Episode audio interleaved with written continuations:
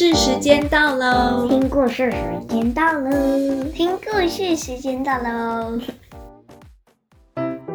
今天要读的故事是《青蛙阿啾的叫声》，文图汤姆牛。斯文豪先生是一位博物学家，你们知道博物学家他们是做什么的吗？呃，科学家，就是来观察动物有新种类的。没错，他们是科学家，他们的工作啊，就是观察自然环境当中的生物，并且把它们记录下来。你看看斯文豪先生的书房里面有什么？鸟、标本、昆虫，这些是标本，还有螳螂，还有这个是什么？那蜘蛛，蜘蛛的标本。他喜欢采集和观察鸟类，希望可以发现新品种。你看斯文豪先生他在干嘛？往山上爬。嗯，那你看他带的什么东西？相机还有望远镜。对，他要准备去赏鸟。山上的小溪边住着一只啾啾叫的青蛙，大家都叫它阿啾。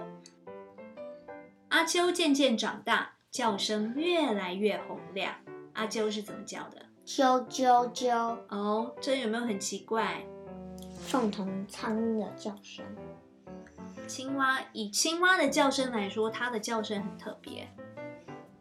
有一天，凤头苍鹰气冲冲地对阿啾说：“请你不要学我的叫声，你应该去学正确的青蛙叫声。”阿啾听了，好惊讶又疑惑，他觉得很不好意思，于是决定离开原本住的地方。阿啾走啊走，遇到了一只公鸡。阿鸠问公鸡：“哪里可以学到正确的青蛙叫声？”公鸡说：“我不知道，我只会公鸡的叫声，咕咕咕。”哦，好，它这边是写“喔喔喔”，喔喔喔。但是我觉得你学的比较像。阿鸠走啊走，遇到了一头乳牛。阿鸠问乳牛：“哪里可以学到正确的青蛙叫声？”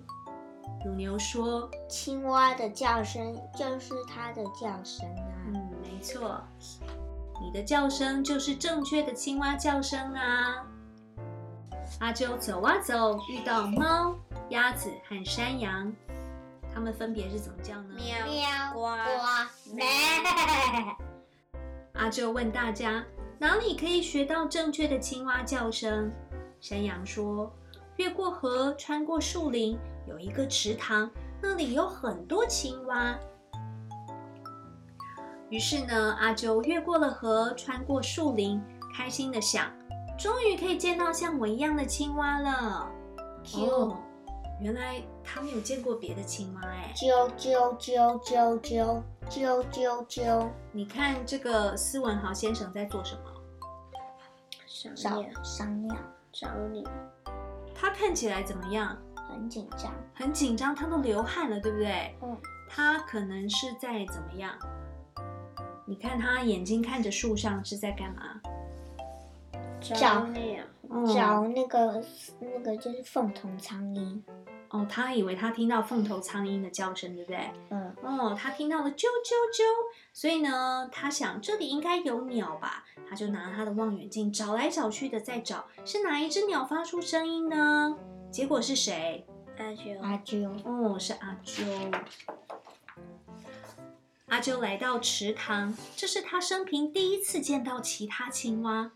哇，有好多青蛙哦！总共有几只啊？一只、两只、三只、四只、五只、六只、七只，加上加上阿鸠。阿鸠。这些青蛙长得跟阿鸠好像有点不一样，对不对？嗯。你看它哪里不一样？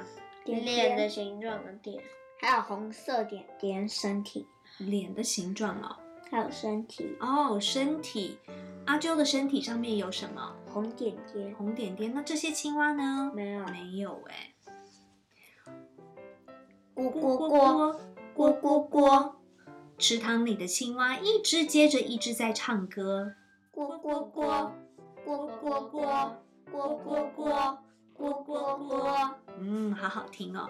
阿啾高兴地和大家一起唱，啾啾啾啾啾。对，结果阿啾一开始唱，他就发出了啾啾啾啾的声音。池塘里的青蛙从来没有听过这种青蛙叫声。一只青蛙对阿啾说：“你的叫声太像鸟了，应该住在树上。”青蛙唱完歌，开始吃点心。你看，青蛙他们在野餐呢。他们的点心是什么啊？苍蝇。苍蝇哎，然后这个还有什么？虫。看起来像什么？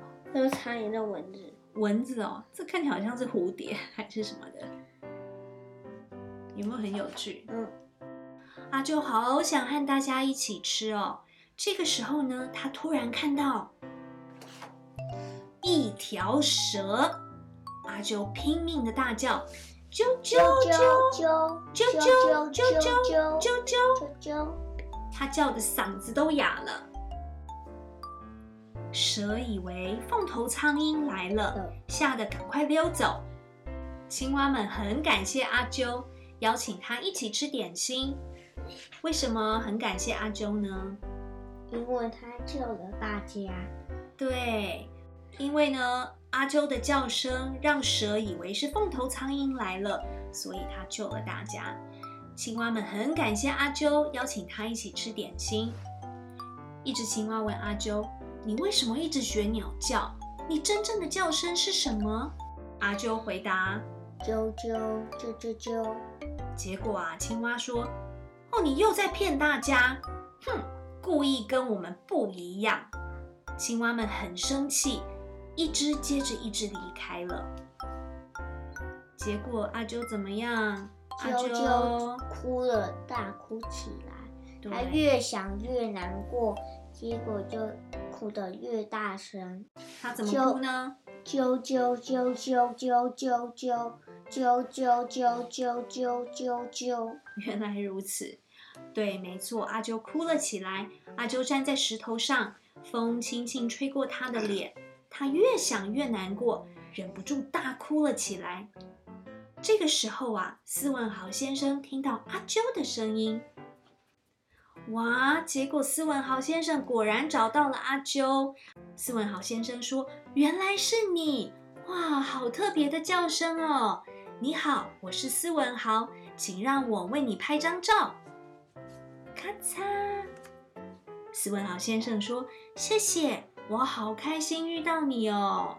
你看阿啾好可爱哦。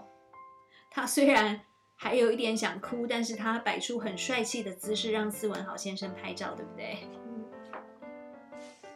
好，所以呢，斯文豪先生就写了观察日记。观察时间：十月十八日下午五点，天气晴。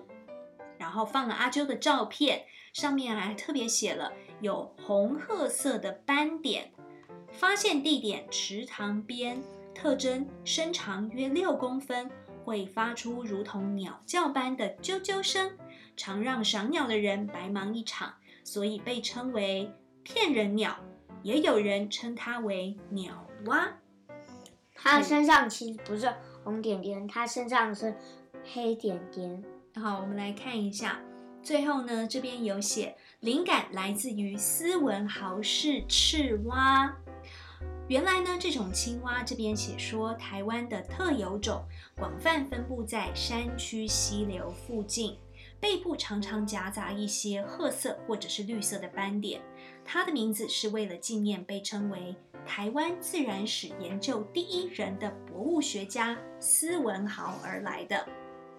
一八六一年到一八六六年，斯文豪 Robert Swanholt 担任首任的英国驻台领事。